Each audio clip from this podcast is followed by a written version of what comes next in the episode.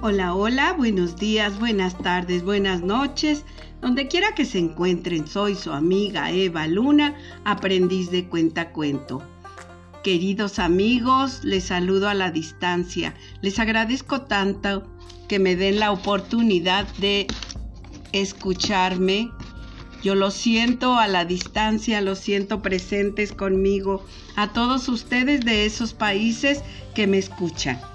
Hoy les voy a abrazar a la distancia con una fábula titulada Los pollos, que dice así, delante de sus madres competían varios pollos, queriendo ser los unos mejores que los otros.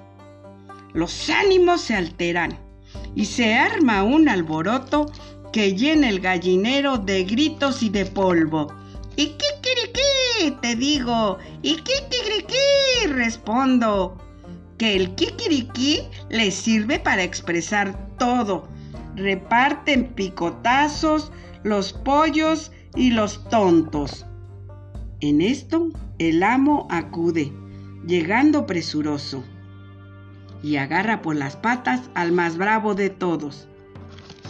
Se sosiegan las madres y se aquietan también los pollos. Las plumas sueltas caen. El polvo vuelve al polvo y se oye solamente alguno un sonido sordo. El hombre entonces dice, mirando a todos, no sirve para gallo ninguno de vosotros. Y el horno dirá, ¿quién sirve para pollo? Y colorín colorado, este cuento ha terminado.